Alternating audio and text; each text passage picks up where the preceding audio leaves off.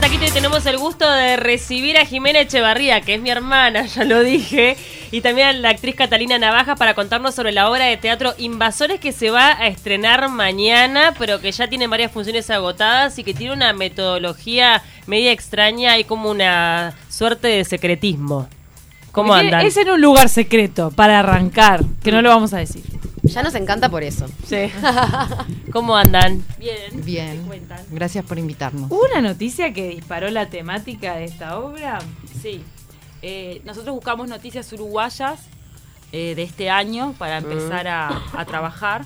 Y bueno, la que salió, la que dijimos, bueno, vamos a trabajar con esta, es una noticia de marzo de este año, eh, en donde habla, se hablaba de que había personas cubanas y venezolanas eh, trabajando en un estado de semi-esclavitud en un campo en Canelones.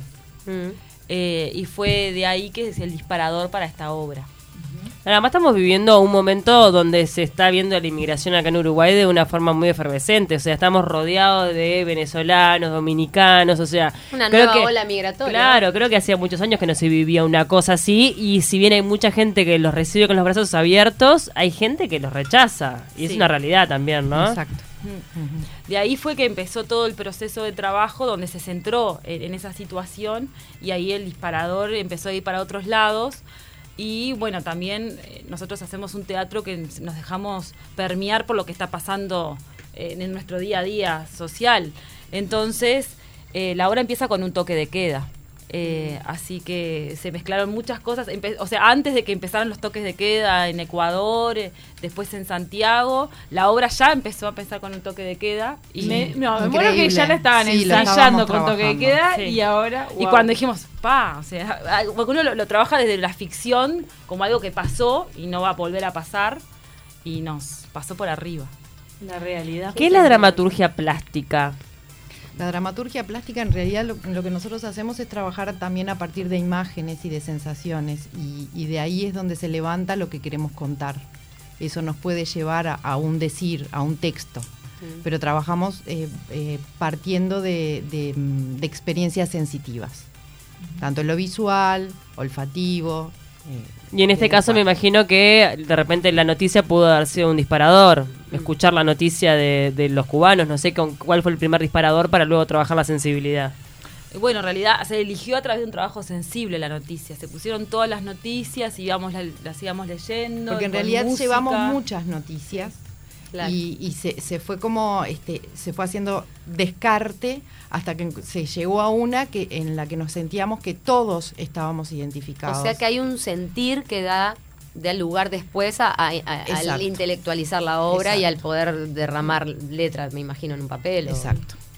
Sí, ¿Y eh, cómo era ese sentir en común, más allá de las Había muchas individualidades? cosas que coincidíamos todos, porque eh, fue todo un proceso hasta llegar a la elección de la noticia. En realidad, eh, eh, partimos de que queríamos contar cada uno de nosotros y ahí se fueron como eh, juntando personas que querían contar lo mismo desde distintos lugares hasta que llegamos a esta, que en realidad cuenta lo que cada uno de los 18 que estamos en escena, más los docentes, queremos contar, porque eh, engloba muchas cosas. Es cierto, partió de esta noticia, que es este, eh, esta relación de semiesclavitud, pero en realidad se está hablando de la intolerancia, se está hablando este, de la miseria, se está hablando de la invisibilidad, se está hablando de muchas cosas a través de esta historia. También de la desesperación, ¿no? Porque si las personas, los inmigrantes llegan a nuestro país eh, buscando oportunidades, vienen de un contexto desesperado. Son 18 en escena.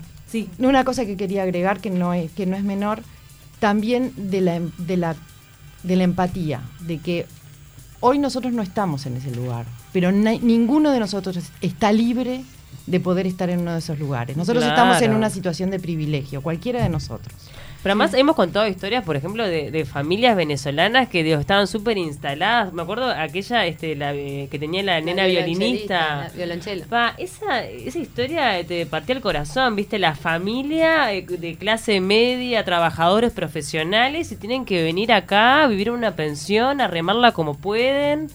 Digo, eh, la verdad es que es admirable la situación que atraviesan muchas personas, ¿no? Totalmente. Y pensar que nosotros tampoco eh, somos eh, nuestros sí. antepasados fueron inmigrantes. Sí, no somos inmigrantes hoy, pero lo fuimos. Pero lo y- fuimos. Y, todos tenemos una historia en la familia, una, dos, tres generaciones, las que sea, vas a llegar al que, al que vino, ¿no?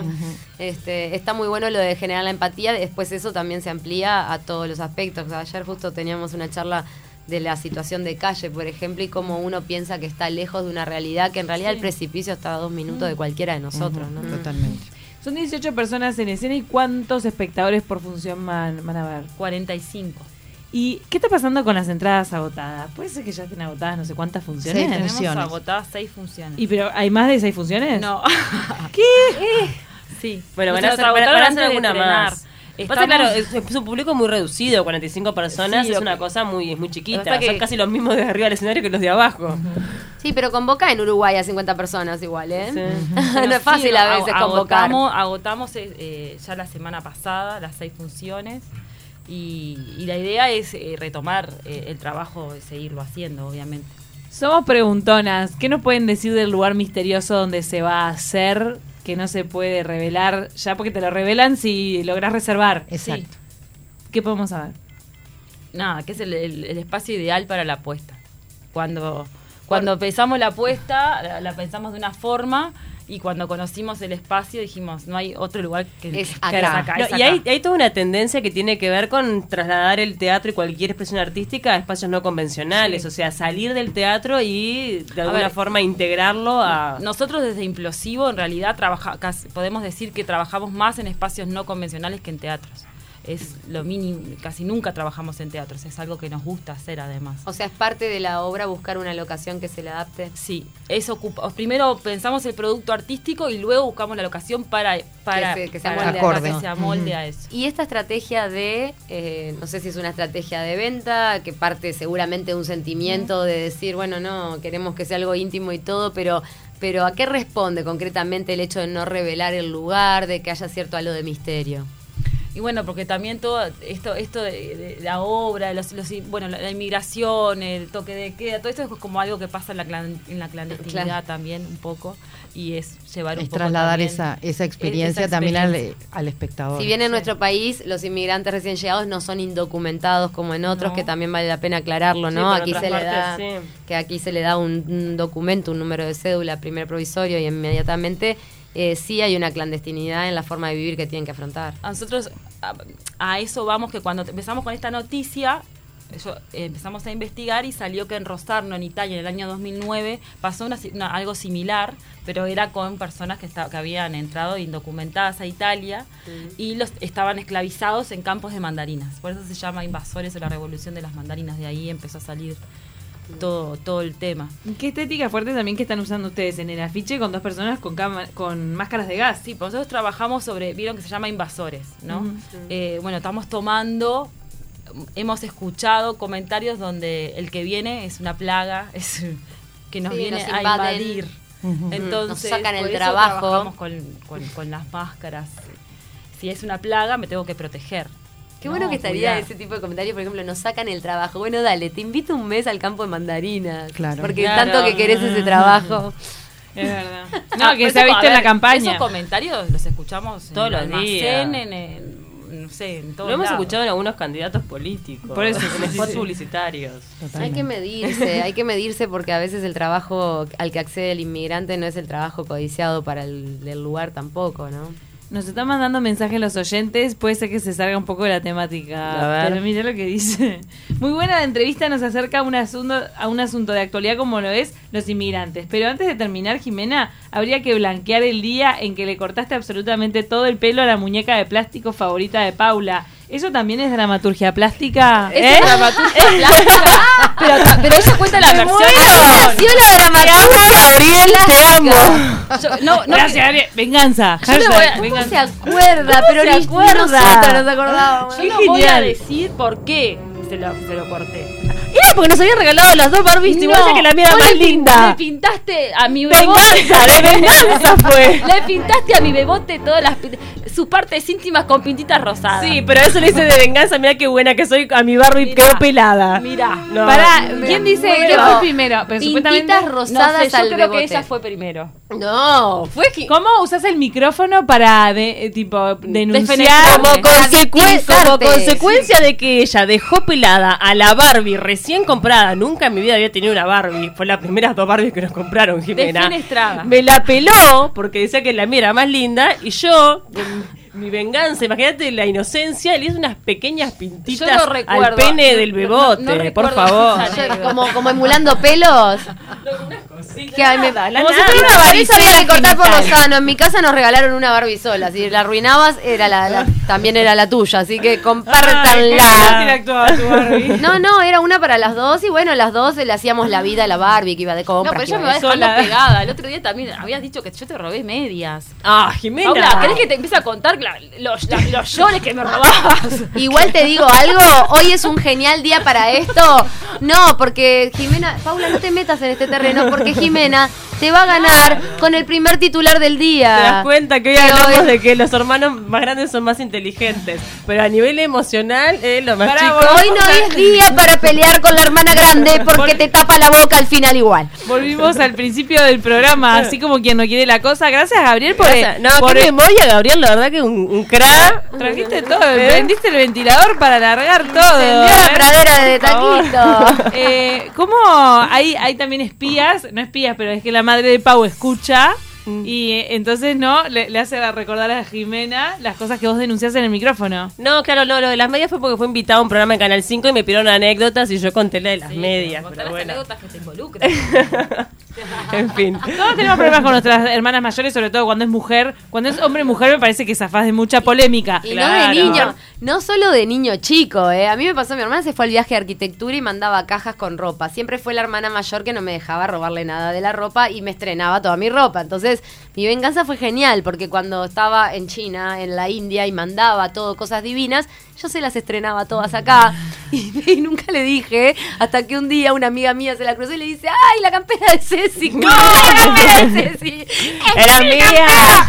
Eso fue con 20 Eso años. que 20 y teníamos, pico. no teníamos ropa, yo tenía que robar de algún lado, no había. Mirá, mirá, Me empezó a confesar. Yo también le robaba Claro. Compartan, las hermanas que nos No, estén pero- escuchando, nada más lindo en la vida que compartir la ropa. Sí, pero Claro. el tema es que no lo ¿Qué usaba, tema? lo usaba ella y todas sus Y amigas. bueno, yo era generosa, escúchame. Acá, acá aporté un nuevo dato que es que vos también le prestabas la ropa a tus amigas. Bueno. Pero volviendo a la, a la Volvamos a invasores, por La favor. hermana grande siempre, viendo, la hermana grande siempre es macheta con la ropa. No me preguntes por qué. Pero porque está- no tenía, teníamos dos pantalones y lo usábamos cada vez para salir a bailar, teníamos que variar un poco, no había mucha plata. las amigas tri- triangulando la, la, la- ropa. la rotación, Claro, claro, claro. que sí. Entonces la gente que se sienta enganchada para ver invasores tiene que esperar al 2020, 2020.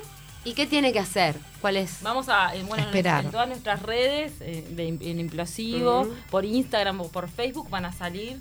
Vamos a hacer la convocatoria para quienes quieran. Allá hay una lista de espera de 20 personas, así que Están estamos- implorando. Estamos eh, tramitando todo eso. Pero esta lista de espera tal vez lo llaman antes que termine el año, porque mira si, si caen reservas de... No se cae, no se cae. No, Es, para, es una obra que apela a la emoción, a la reflexión, a la denuncia. Uno se, se va con qué sensación.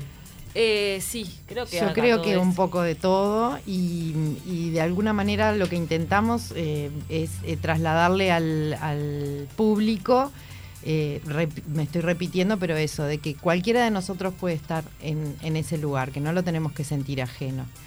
En- entonces, también el- el- la apuesta de que, de que el público sea reducido e intimista es para también evitar esa distancia que tiene el, el- el teatro más, más frontal, eh, más estar en medio de lo que está sucediendo, de también- alguna manera. Hay que ver cómo lo reciben los inmigrantes también, ¿no? No, y también es importante que, tiene- que la obra tiene mucho humor, ¿no? Tam- eh, un humor muy particular. No es que van a ver un dramón. Vas a pasar un buen rato, Se pero van a también pasar te un vas buen con un rato. trasfondo. Sí.